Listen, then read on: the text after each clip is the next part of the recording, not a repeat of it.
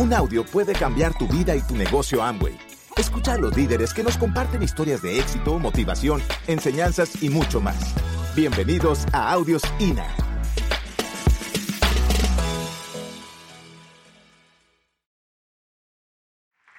Y nada, nosotros pues eh, una trayectoria muy bonita eh, de, de momentos de reírse y de momentos de, de, pues nada, de aprender. Eh, Alberto y yo comenzamos, esa es nuestra familia, eh, nuestros tres hijos, porque yo digo el esposo de mi hija, mi hijo mayor, eh, nos enamoró desde que entró a la casa. Es un, yo digo que es lo que tú quisieras para cualquiera de tus hijos. y él inmediatamente se integró a lo que era el negocio y a, y a lo que son, ¿sabes? Lo que son los principios de nosotros como familia y ha sido una bendición en nuestra vida. Y la chiquitica que ustedes saben que es la jefa de la casa, esa es la que yo soy la esclava de ella 24/7. Y esa es nuestra familia. Nosotros comenzamos el negocio cuando teníamos 22 y 23 años de edad. Eh, ahora estamos hablando mucho de la generación Y. Nosotros en esa época éramos generación Y. Ya no. Eh, ahorita me... sí, porque a veces tú sabes que hacen muchas actividades la generación Y y uno quisiera que lo inviten, pero a mí me dicen a cada rato, ustedes no van. Ok, pues está bien, no, no, no somos aceptados ahí. Pero qué lindo, ayer, ahorita estuvimos un, un grupito que se atrevió y se acercó a nosotros para fotos y esos allí. Y la verdad que me llena de entusiasmo porque yo los veo a ellos y me vi a mí. Bueno, yo era un poquito más tímida, Alberto. Alberto siempre estaba buscando la forma de acercarse a los oradores, así que los felicito, sigan ahí, Qué lindo verlos crecer en este negocio, que se van a hacer hombres y mujeres de bien y ayudando a otras familias a prosperar también. Y les puedo decir que para nosotros se cumplió, dedicamos un tiempo al negocio, muchas, muchas horas, eh, que entendíamos que eran muchas, después nos dimos cuenta que fue muy poco para lo que estamos recibiendo, pero después vas a dedicar las horas que tú quieras. Así que lo felicitamos. Entonces nosotros comenzamos cuando teníamos nuestra relación juntos, si pueden poner la próxima lámina. Cuando teníamos 13 y 14 años de edad, eh, esas son las fotos de nuestros 15 años, de ambos. Nos casamos con 19 y 20 años de edad. Y ya a los 22, oigan, oiganme el combo que le voy a decir. Teníamos, ah, teníamos una niña de un año y medio. Eh, ahí, esa foto ya tenía siete meses. Cinco meses después de esa foto, nosotros entramos al negocio. Imagínate tú, una niña de un año y medio, dos muchachos con un muchacho, ¿verdad que sí? 100 mil dólares en deuda de ese año, del 92. Muchos sueños. Ya en ese momento nosotros estábamos viviendo la cruda realidad de que no era como dicen, se casaron y fueron felices para toda la vida. Ya nosotros estábamos peleando por dinero, que si tú hicieras, que si es que tú inventas mucho. Alberto, les voy a decir una cosa. Eh, una, de las cosas por la cual yo lo admiro más es por su, forma de ser y su creatividad. Él siempre está 10 años adelante de, de todo lo demás. Eh, y gracias a Dios con los años ha aprendido a, a, esperar los momentos oportunos. Antes él hacía y después averiguaba. Y una de esas sesiones fueron de esas locas que cuando yo estaba embarazada, bueno, déjame no me adelantarme, la razón por la que nos casamos tan jóvenes, porque ya no, suele pasar eso, era que yo tenía una condición de salud que el médico, que era amigo de la familia, nos dijo, si ustedes piensan tener más hijos, yo les recomiendo, si, quieren tener hijos, cásense.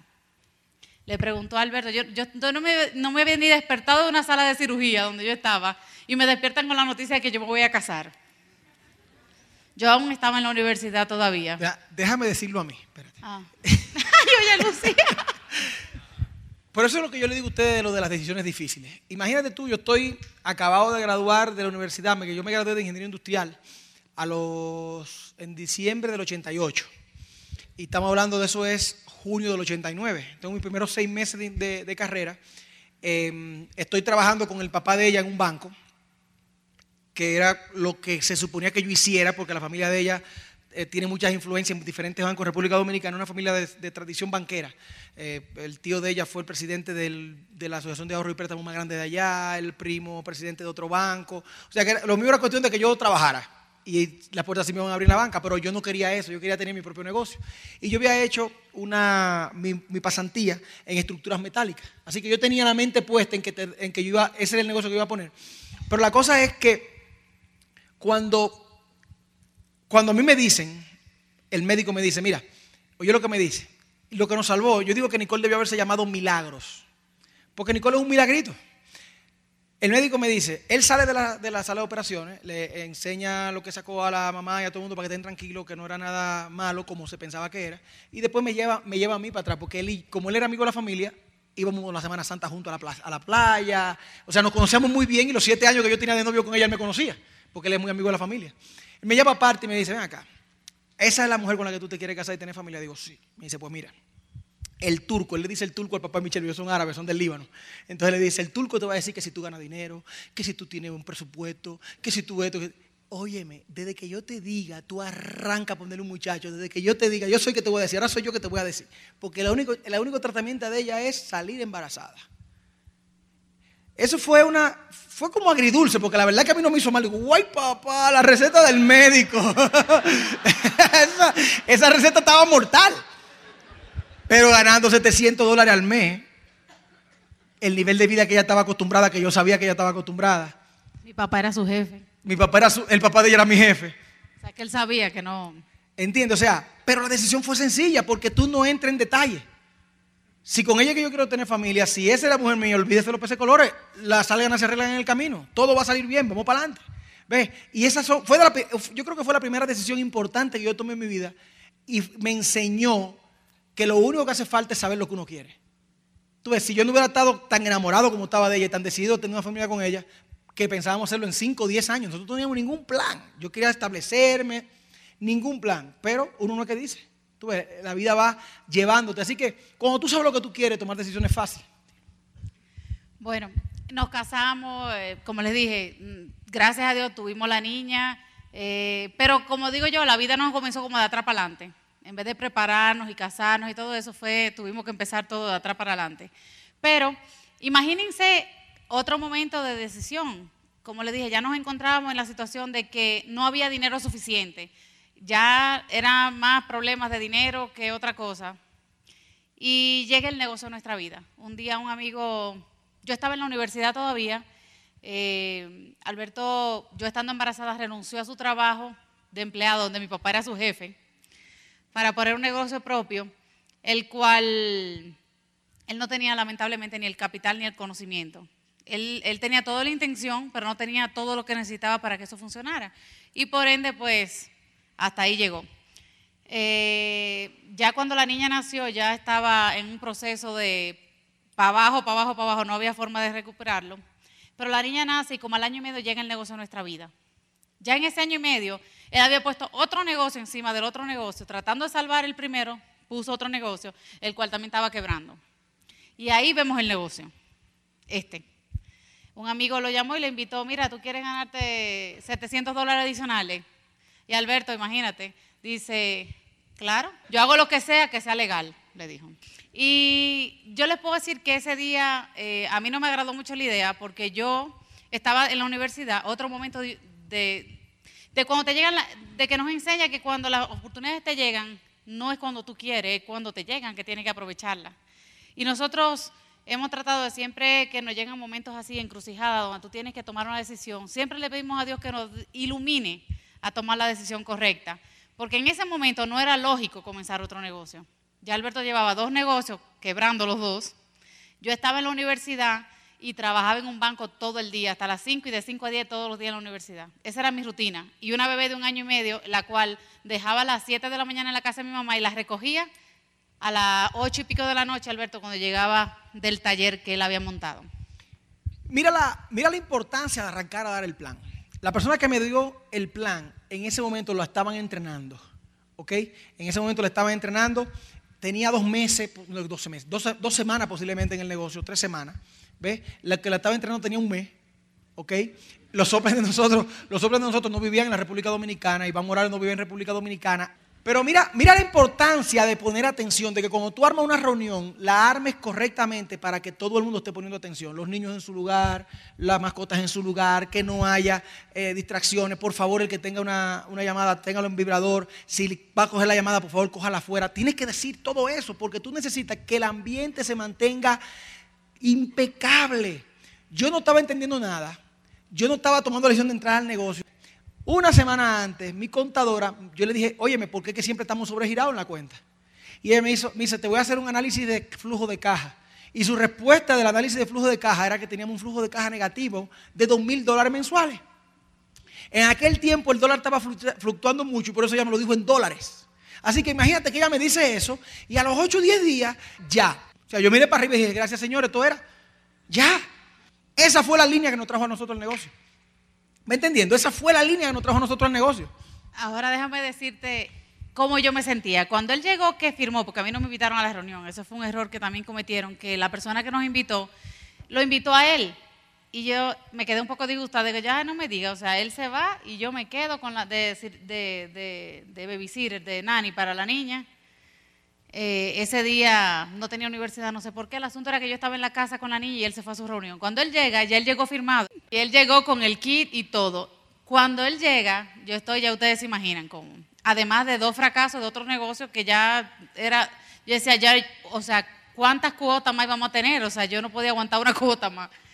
Y eh, él llega y me dice, Michelle, encontré, me despertó, yo estaba durmiendo. él me dijo, Michelle, encontré con qué vamos a resolver nuestra situación. No estábamos pidiendo algo. Yo creo que esta es la oportunidad y no la vamos a dejar. Yo no la voy a dejar ir.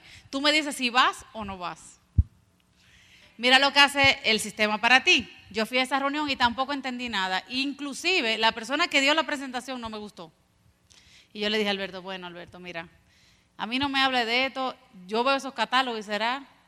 Nosotros teníamos de todo en esos catálogos, ropa, yo decía, nosotros vamos a gastar dinero. Y dice Alberto, ¿pero qué dinero si nosotros no tenemos dinero? Entonces, yo dije, pero es que no me gusta. Él me dice, bueno, pues acompáñame a una orientación.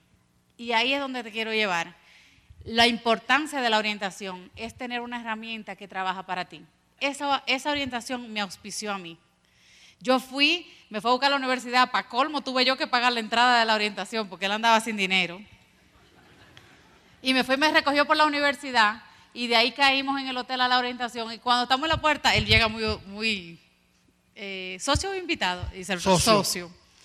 Dice, ok, 6 dólares. Eh, el equivalente a eso más o menos en, en, pesos dominicanos. Michelle, ¿tú andas con dinero? O sea que yo entré un poco cruzada a la reunión. Pero sin embargo, vi una profesora con éxito en el negocio, un profesional, era un banquero eh, de Puerto Rico que estaba allá eh, y la verdad es que cuando lo vi, más vi el ambiente, yo dije, ah, no, espérate, esto no es otro invento de, de mi querido aquí. Entendí lo que era la palabra línea de auspicio, entendí lo que era el programa educativo en esa conferencia que él dio y me di cuenta de que lo que nos había faltado en los otros negocios, aquí nos pasaba porque estaba el equipo de apoyo, que es lo, de lo que uno carece afuera en, los negocios tradicionales, ¿verdad que sí? Que no tienes ese, que alguien te dé la información de qué hacer, no cometas este error, que es la ventaja que uno tiene en este negocio con la línea de auspicio. Nunca la dé por sentado. Y desde ese día en adelante nosotros trabajamos todos los días. Yo salía de la universidad y los días que yo pude modificar mis clases para acompañarlo por lo menos algunos días, lo hice. Si no, lo acompañaba los fines de semana. Y, y hicimos un cambio. Nosotros tomamos la decisión de cambiar toda nuestra estrategia de vida. Fueron unos tiempos tan chulos. Imagínate, éramos muchachos. Yo, tenía, para ese tiempo todavía no había perdido mi Susu Trooper. Yo tenía un Susu Trooper que después perdí. yo digo que yo la compré para, para, para impresionar a mis amigos y los impresioné cuando el banco se la llevó. Y entonces, imagínate esto: Michelle y yo sentados, Nicole de ese tamaño, en el medio del asiento, con un cinturón de seguridad. Y nosotros hacíamos sábados y domingos como que Salíamos al mediodía de Santo Domingo, manejábamos hora y media, ese era el primer plan. De ahí a las dos horas teníamos un plan a, una hora de ahí. Y de ahí a la media hora teníamos un plan a, media hora de ahí. Y hacíamos cuatro o cinco planes dándole la vuelta a la isla por el centro, por la zona del Cibao. De, la zona del Cibao de la isla metíamos tres, cuatro planes el sábado y tres o cuatro planes el domingo. Volvíamos el domingo a las siete, ocho de la noche. todo el tiempo con la niña en el, en en el carrito, en el car seat ahí puesta, amarrada. Y en lo que yo daba el plan, Michelle atrás con su muchachita. Y después entonces yo venía a grabar a la muchachita y Michelle hablaba con las muchachas, construyendo desde el principio. Mira, mira qué interesante. Nosotros somos producto al principio de un plan mal dado, pero dado. Así que el mensaje es, da el plan. Ponte a ver el plan. Ponte a ver el plan. Segundo, de haber llevado a Michelle a la orientación. Si tú no empiezas a utilizar las actividades y las herramientas que el negocio te da, se te va a hacer más difícil. Pero mi pregunta era, ¿qué hay que hacer para hacerlo? Tiene que soñar, por sueño. Tiene que ver por los oigo. Tiene que ir al seminario, por lo, por, por, por, voy. Yo recuerdo el segundo seminario de Michelle. A Michelle se le presenta otra emergencia médica. Nos habían dicho, no falten a nada. Y estábamos ahí, Michelle la operaron ya estaba fuera de peligro, le hicieron su laparoscopía y ya era el momento de esperar una cirugía, hacer cirugía. Y entonces ya estaba el momento de que se repusiera para regresar. Y era jueves y el seminario, mi segundo seminario, el segundo era el domingo. Y yo voy con Michelle y yo la adoro tanto, la quiero tanto. Y se lo tengo que decir frente a ustedes porque ella, independientemente de cómo ella se sienta, ella sabe lo que yo estoy pensando y ella se sacrifica. Y yo sé que ella no quería quedarse sola, pero ella sabía cómo yo estaba en la desesperación que yo estaba, yo no quería romper, me habían dicho no falte a nadie, había seminario. Entonces le digo yo Michelle, eh, eh, nos dijeron que no faltáramos nada, el domingo hay seminario, y ella sabe lo que yo estoy diciendo. Entonces me dice, no te preocupes, mi amor, tú no eres médico, vete. Y yo le digo, ¿seguro? Me dice, sí, vete, tranquila. Y digo, nuestro segundo seminario, Michelle estaba con la barriga abierta en North Dakota, y yo estaba en mi segundo seminario ahí tomando nota. ¿Ves? Yo no te voy a decir que somos diamantes por eso. Yo lo que quiero es que tú sepas cuál era la actitud que teníamos. Cero excusa. Cero excusas. Cero, cero, cero, cero. Cero excusas. Haciendo lo que había que hacer. Tenemos seis meses en el negocio. Primera convención, ¿verdad? Tenemos seis meses en el negocio. Dando el plan, pero como los desesperados, dando el plan. Pues la cosa es que tenemos seis meses en eso y tenemos ocho o diez gente en el grupo. Estamos al 15%. Empantanados. Y nos dicen de la primera convención. Compadre tiene que acordarte de lo siguiente. En Santo Domingo no hay producto. Es comprándolo en otros sitios. es saliéndolo a comprar en, avión. ¿Ok?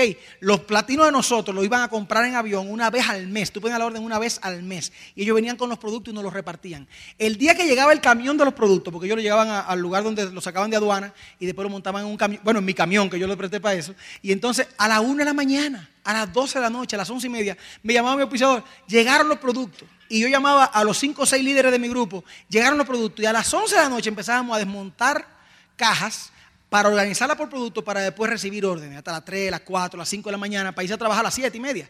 ¿Va entendiendo? Yo a veces la gente me dice que tiene problemas y digo yo, yes, yes, yes, dale, date golpe en el pecho, compadre, date golpe en el pecho. ¿Va entendiendo? Y entonces teníamos seis meses en eso y no teníamos gente en el grupo, 8 o 10 gente en el grupo. Y viene la primera convención. Nosotros no teníamos clientes, no vendíamos, era prohibido vender. Porque ¿cómo tú vas a vender a alguien algo para que espere seis meses? Además, tú no sabías si lo que algo, si lo que tú compraste era lo que la persona de aduana iba a querer. Yo traía mucho pintalabio, traía sweet lo de refrescante, para regalarlo en la aduana, pero ella siempre se interesa. No, no, yo quiero detergente. Digo, mi amor, pero ese detergente lo están esperando hace un mes. Ah, ¿eso de qué te va a hacer a ti ese detergente? Y ese era el que ella se llevaba y ya iba un rajado. Sí, porque ese, el dueño ese, ese se iba y siempre se llevaban el detergente del más negativo. Sí, el positivo no le quitaban el detergente, siempre le faltaba el producto al más negativo. La caja que se rompía era de pate diente era del negativo. El aceite que se dañaba arriba de los productos del negativo. Siempre era así, el positivo como que no, le daba mente a eso. Y decía, mira, tu caja pate diente, está todo manchada. Digo, champion, tú te cepillas con lo de adentro, tú eso no tiene problema, es la caja que está manchada, la pata está nueva. No, no, y, entrando y sacando gente, y entrando y sacando gente. Llega a la convención y no hay tal cosa como vende producto para la convención. En aquel tiempo no había un producto, era busca el dinero. ¿Ves? Y lo que a mí, lo único que se me ocurrió fue vender unos radios, que Michelle está todavía esperando que se lo paguen. Mira lo que sucede cuando tú decretas algo. Cuando tú decretas algo. Tu subconsciente es, el que crea todo, es el que genera la realidad para el consciente. Tú te asustas cuando ves una película de miedo y tú sabes que es mentira. Porque tu subconsciente no procesa que es una película. Solamente está viendo la imagen, está sintiendo la sensación y la está proyectando al consciente. ¿De acuerdo? Así que, ¿qué pasa cuando tú dices, déjame ver si voy a la convención del 10 de, noviembre? En ese mismo instante, tu subconsciente dice, no, para ningún lado, ¿qué es lo que vamos a hacer? ¿Por quién va para allá? Yo no tengo dinero para ir para allá. déjame ver si voy. No tengo dinero para ir. Inmediatamente, acuérdate lo de las bendiciones, ¿verdad que sí? Tú cerraste el capítulo, yo no puedo ir para allá. Yo hice exactamente lo contrario. Oh, sí, claro, yo voy para allá. Yo me imagino su consciente mío diciendo, pero este tipo está loco, ¿qué es lo, qué es lo de él? ¿Con qué él va para allá? Pero ya yo le dije, yo voy. Y cada vez que mi Opel me llamaba, Jamie Champion, yo pagaba la taquilla, no te le he pagado Champion, pero tranquilo, óyeme. Yo, oye, yo le decía así. Yo me ofendía, cuando a mí me llamaban a promoverme, yo me ofendía, digo, Champion, tú tienes mucha gente de conectar, llámalo a ellos, conmigo no bregue, yo voy para allá, estate tranquilo. Aquí este uno que no hay que llamar.